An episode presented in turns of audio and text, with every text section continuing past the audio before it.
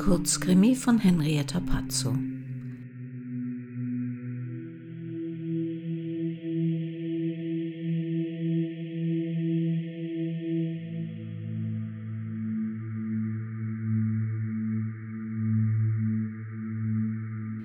Eine Produktion des Krimi-Kiosk-Verlages Petra Weber in Köln.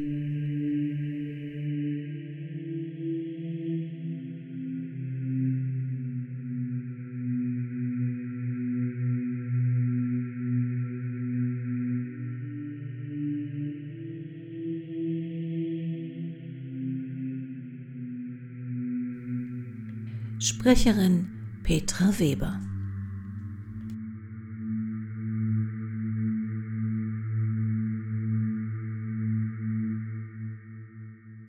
Moin, Chef.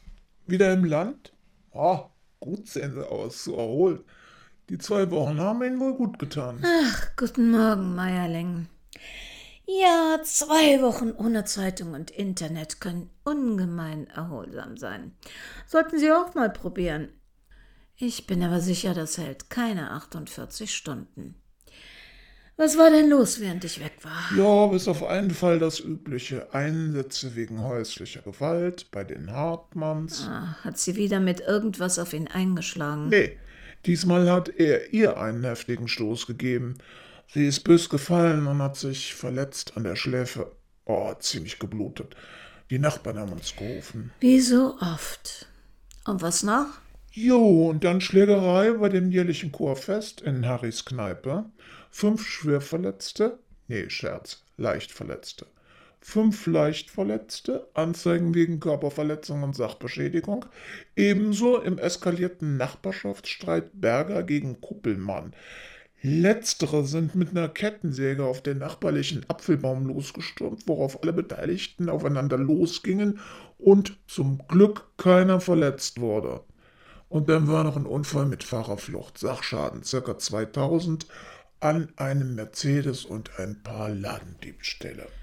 Und äh, was hat es mit diesem einen Fall außerhalb des Üblichen auf sich? Langsam, haben wir ja nicht so oft in unserem Kaff. Das muss ich zelebrieren. Wir sind die Kripo, Meierling. Nichts, was hier passiert oder in unsere Zuständigkeit gelangt wird, zelebriert.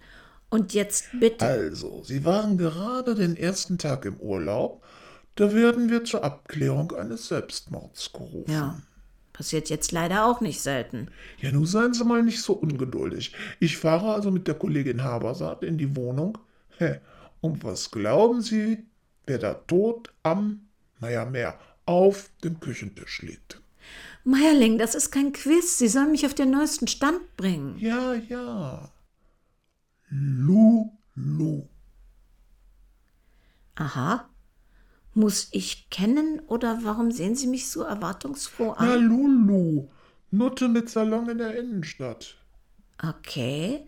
Das ist jetzt das letzte Mal, dass ich Sie ermahne, nicht in abwertender Weise über Menschen zu reden. Wir gebrauchen hier in dieser Dienststelle Worte wie Prostituierte. Wie Sie Damen dieses Gewerbes in Ihrer Kneipe oder bei Ihren Kumpels nennen, kann ich nicht beeinflussen, aber hier benutzen Sie keine Abwertungen. Nee, keine Dame. Das ist der springende Punkt. Folgt jetzt echt ein Moralvortrag, was eine Frau zur Dame macht? Nein.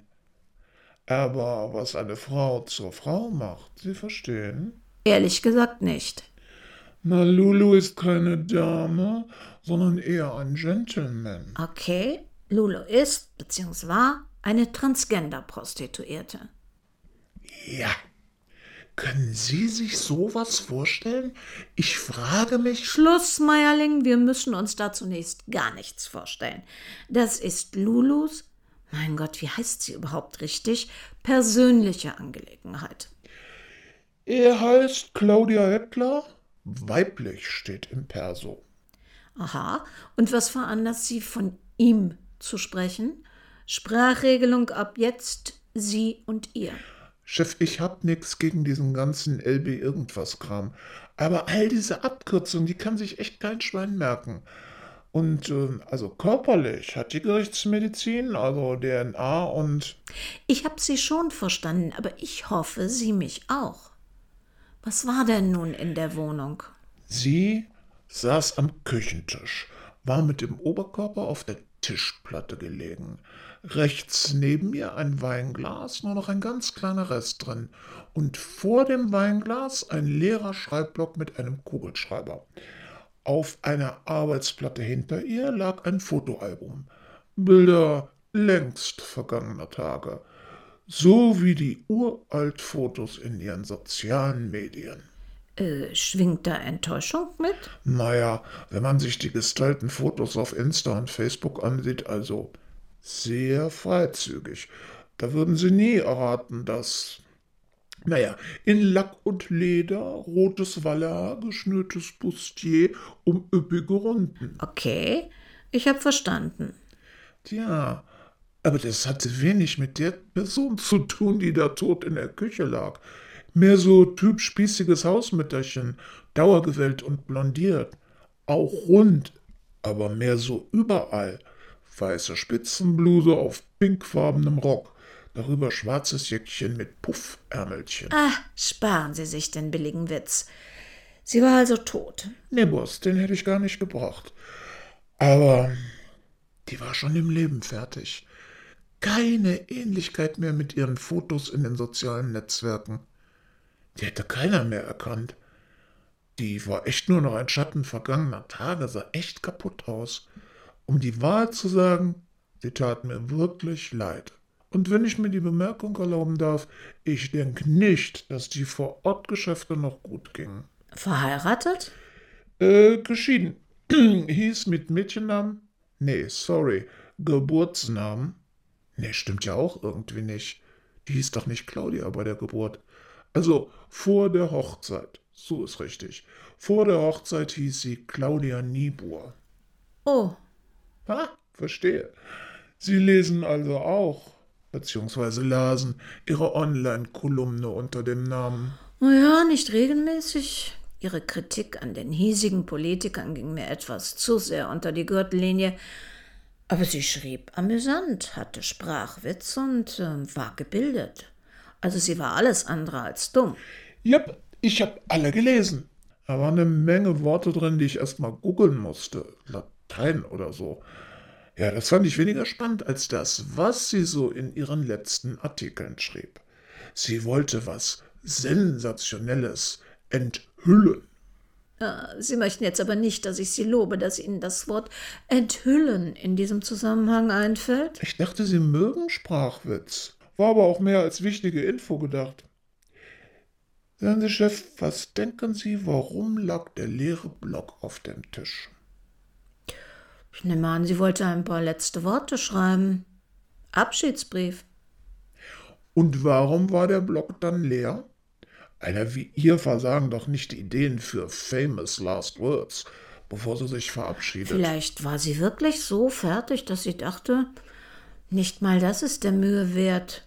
Und es ist was anderes mit dem Leben abzuschließen, als ein paar Witze über Lokalpolitiker zu reißen. Oder sie hat den Block gar nicht dahingelegt, sondern ihr Mörder, um den Eindruck eines Selbstmords zu verstärken. Ho, ho, ho, gehen da nicht die Pferde mit Ihnen durch? Zu viel Fernsehen geguckt?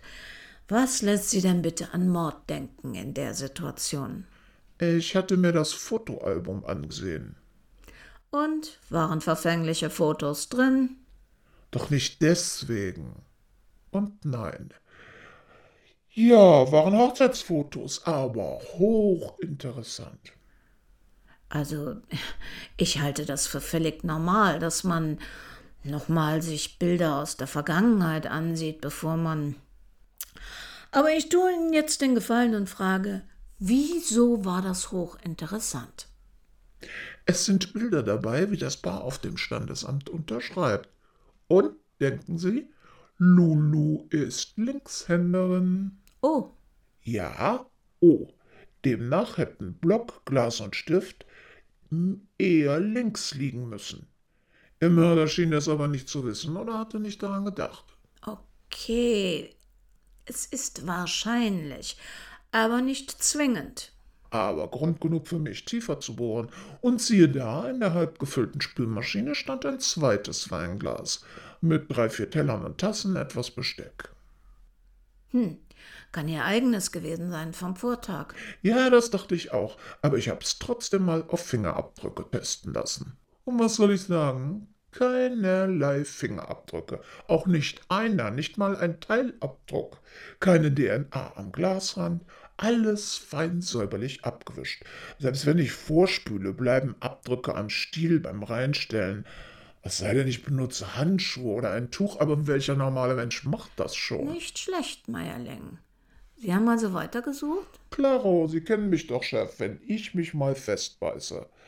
Also zuerst habe ich mal Ihre Kolumne auf der Internetplattform gelesen. Also alle Folgen bis zum letzten Satz. Und dann wurde auch ziemlich schnell klar, dass sie zwar gegen die meisten Parteien und Politiker was hatte, aber ein Unternehmer hier am Ort, für den nahm sie ständig Partei. So ein Partytyp, für den Regeln oder Gesetze nichts gelten.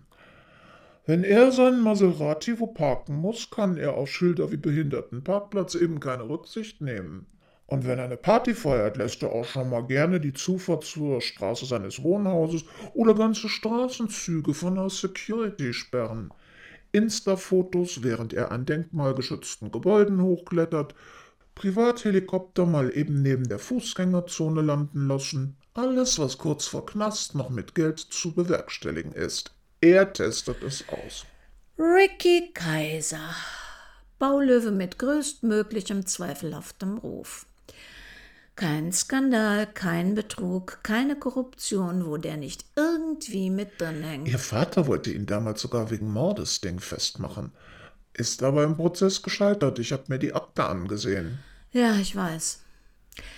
Richard Kaiser, genannt Ricky, stand wegen Mordes an einer 18-jährigen Prostituierten vor 30 Jahren vor Gericht. Mein Vater war damals der Staatsanwalt. Ein Mädchen war auf einer von Rickys Partys, einem Maskenball für seine Kunden, übel zugerichtet worden, totgeprügelt. Am Morgen nach der Party lag sie im Swimmingpool, der außergewöhnlich stark geklort war. Die illustren internationalen männlichen Gäste, zum Teil Diplomaten, ja, Ricky weiß, wie man an Aufträge kommt, waren längst alle abgereist bis die Polizei die Gästeliste hatte. Dubai, Tokio, San Diego, New York. Die meisten konnten nicht mehr als Zeugen vernommen werden. Und wer wirklich alles da war, war es nur Kaiser. Aber von denen war es auch keiner. Alles, absolut alles deutete auf Ricky. Wegen der Prominenz auf der Party und den pikanten Details wurde zum Schutz aller Beteiligten nicht öffentlich in geheimer Sitzung verhandelt. Aber vor Gericht zauberte er plötzlich ein Alibi aus dem Hut. Claudia Heckler. Kaiser gab an, wegen der Pikanterie der ungewöhnlichen Affäre habe er nicht vor dem Prozess angegeben, dass er ein Alibi hatte. Sie hat dann beeidet, in der Nacht auf der Party gewesen zu sein und zum Tatzeitpunkt jede Minute mit ihm im Schlafzimmer. Kaiser wurde freigesprochen der Mord nie aufgeklärt. Oder sagen wir mal besser, nie gesühnt. Ja, die liebe Lulu hat im Laufe ihres Lebens eine Menge Informationen über interessante und mächtige Männer gesammelt. Kein Wunder, dass sie keiner wegen ihrer aggressiven Online-Artikel verklagt hat. Aber wie sind Sie auf den alten Fall gekommen? Ich habe nachgesehen, ob sie bei uns schon mal aktenkundig war, und da tauchte dann auch dieser Fall auf. Bis das Obduktionsergebnis kam, haben wir im sozialen Umfeld recherchiert. Zwei Tage vor ihrem Tod war sie bei Kaiser in der Firma. Kaisers Ehefrau leitet da die PR-Abteilung. Sie ist in das Büro gerauscht, hat die Tür hinter sich zugemacht und kam nach fünf Minuten wieder raus. Und Frau Kaiser hat dann laut Augenzeugen in Rage einen Briefbeschwerer an die Wand geknallt, um sich für den Rest des Tages freizunehmen. Und weiß man, worüber die sprachen? Nee, leider nicht. Das Büro ist schalldicht. Was für Schlüsse haben Sie dann gezogen? Nur das Naheliegendste ist ja nun, dass sie Frau Kaiser vorwarnen wollte, dass sie was Brisantes über ihren Mann ausplaudern wird. Immerhin hatte sie in den Kolumnen diese Enthüllung angekündigt. Und dann könnte er der mit dem anderen Weinglas gewesen sein.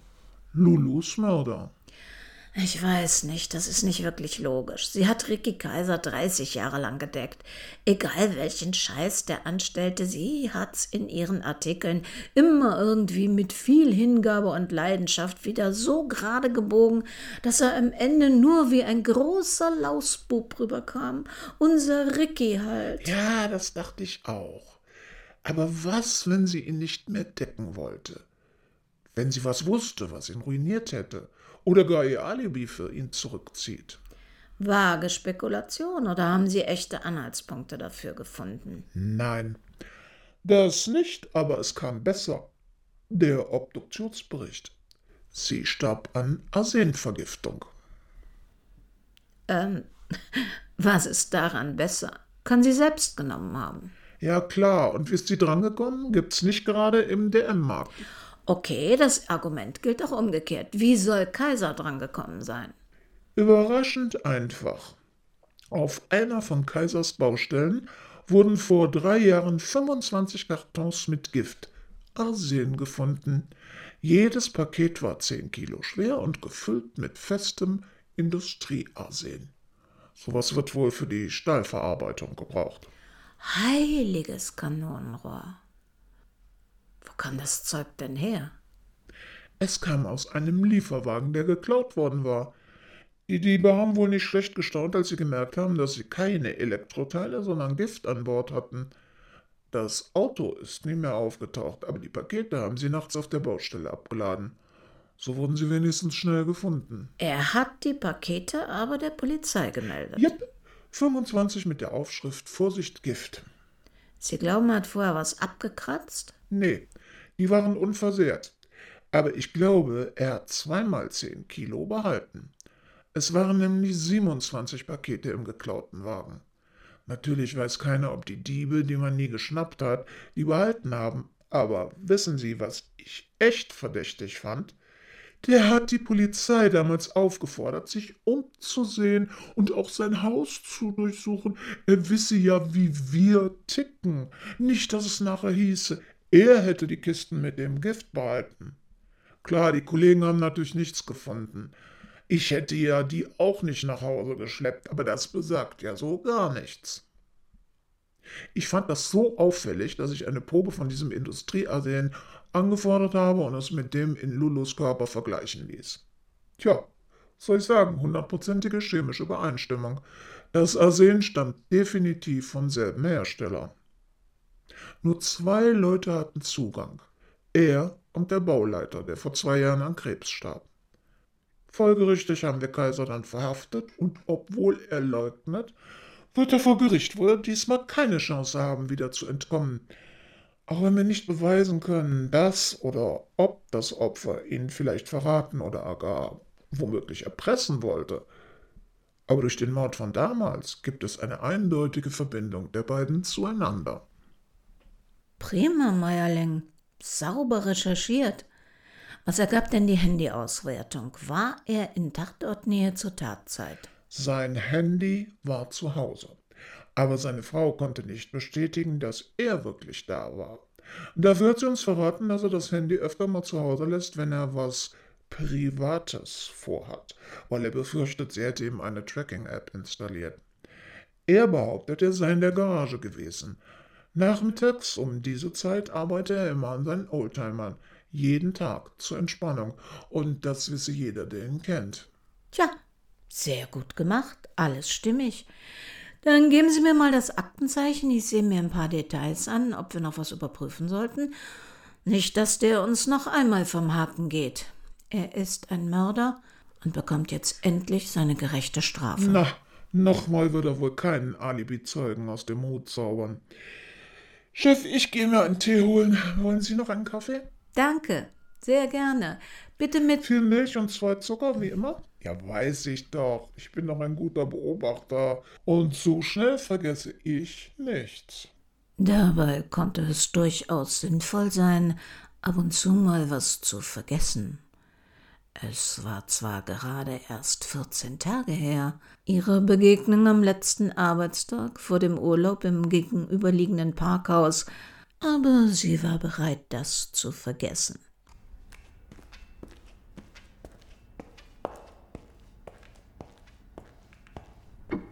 Bitte. Oh, schleichen Sie sich nie wieder so an mich heran. Entschuldigung, ich wollte Sie ich wollte mit Ihnen außerhalb des Kommissariats sprechen. Was wollen Sie, Frau Heckler? Sie kennen mich? Na, Sie mich doch auch. Also was wollen Sie? Sie sind die Tochter des Staatsanwalts. Ich möchte meine Aussage aus dem Prozess ändern. Ich, ich war damals zur Zeit nicht mit Ricky Kaiser. Lassen Sie den Quatsch. Das nimmt Ihnen jetzt nach 30 Jahren keiner mehr ab. Aber es stimmt. Er hat das Mädchen. Natürlich hat er. Ich weiß es, Sie wissen es, mein Vater weiß es. Aber Sie haben ihn damit durchkommen lassen. Ach, lassen Sie mich mal raten. Sie haben Zoff miteinander und jetzt wollen Sie ihn hinhängen. Ha. Warum haben Sie so einem Ich? Ich liebe ihn. Na, dann lieben Sie einen Mörder und Sie wissen es. Seit 30 Jahren wissen Sie, wozu dieser Mann fähig ist. Sie haben einen Pakt mit dem Teufel. Er hat mich auch geliebt.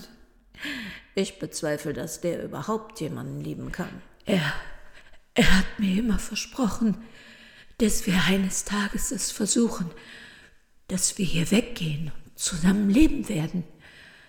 Dafür, dafür habe ich die letzten 31 Jahre gelebt für die Erfüllung meines Traums. Ein gemeinsames Leben. Na, da Sie hier sind, hat er wohl seine Meinung geändert. Er hat mich mitten im Restaurant laut beschimpft, ein Cretin genannt, eine Missgeburt, einen, den, den man nicht mit der Zange anrühren würde, mit dem er sich nicht zeigen möchte, er wäre doch nicht pervers. Was ich mir einbilde, ich solle für immer aus seinen Augen verschwinden und, und mich nie mehr in seiner Nähe sehen lassen. Dann hatten Sie nie eine echte Beziehung? Wenn Sie Sex meinen. Aber es gibt mehr. Liebe ist mehr. Wir haben gelacht, geflirtet. Ich habe ihn getröstet. Wir haben Geschäfte gemacht. Ich hatte jahrelang seine Steuerunterlagen, seine Hehlerware. Ja, ich habe weiß Gott was alles für ihn versteckt und organisiert. Können Sie irgendetwas davon als Straftat, die er begangen hat, auch beweisen? Nein. Er hat gestern alles abholen lassen und woanders hingebracht. Ein paar Andenken und etwas aus einem der Kartons habe ich zwar behalten, aber daraus lässt sich nicht viel machen. Ich bin in meiner Verzweiflung sogar zu seiner Frau in deren Büro und, und habe ihr von uns erzählt. Naja, vielleicht habe ich etwas übertrieben, aber sie hat mir geglaubt. Ich will meine Aussage widerrufen. Er hatte nie ein Alibi. Das ist zu spät. Er ist seit damals rechtskräftig freigesprochen. Er kann kein zweites Mal vor Gericht gestellt werden. Und selbst Sie haben Glück, Ihr Meineid ist ja auch verjährt, ganz ungeachtet dessen, wenn ein neues Verfahren stattfinden könnte, was nicht der Fall ist. Sie sind die unglaubwürdigste Zeugin aller Zeiten. Geständiger Meineid und eine kleine Racheanzeige? Na, da können Sie tausendmal die Wahrheit sagen, Ihnen wird niemand glauben. Er hat, er hat mich ein Kretin genannt, eine Missgeburt. Tut mir leid für Sie, aber es hat Sie auch nicht gestört, dass mein Vater damit klarkommen musste, dass er einen Mörder laufen lassen musste. Von den Eltern und der Familie des Opfers mal ganz zu schweigen, die nie, nie Gerechtigkeit für dieses Verbrechen erfahren durften. Ja, es ist furchtbar und makaber. Aber wenn er keinen neuen Mord begeht, dann kommt er mit dem davon. Den kriegt man nur mit neuen Beweisen, denn Ihre Aussagen, Frau Heckler, wird in diesem Leben keiner mehr glauben. Da haben Sie wohl recht. Bitte vergessen Sie dieses Gespräch. Aber Sie werden sehen, ich bringe ihn noch wegen Mordes ins Gefängnis, und wenn es das Letzte ist, was ich tue.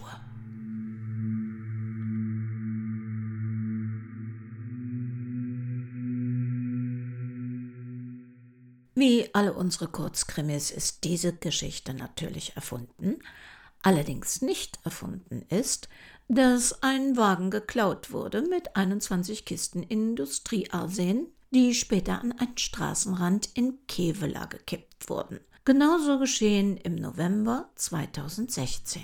Wir hören uns wieder am ersten Donnerstag im Oktober und bis dahin, ob Sie nun Ihren Urlaub noch vor sich haben oder wie unsere Kommissarin bereits wieder im Dienst sind, wo immer Sie sind und was immer Sie tun, passen Sie bitte gut auf sich auf.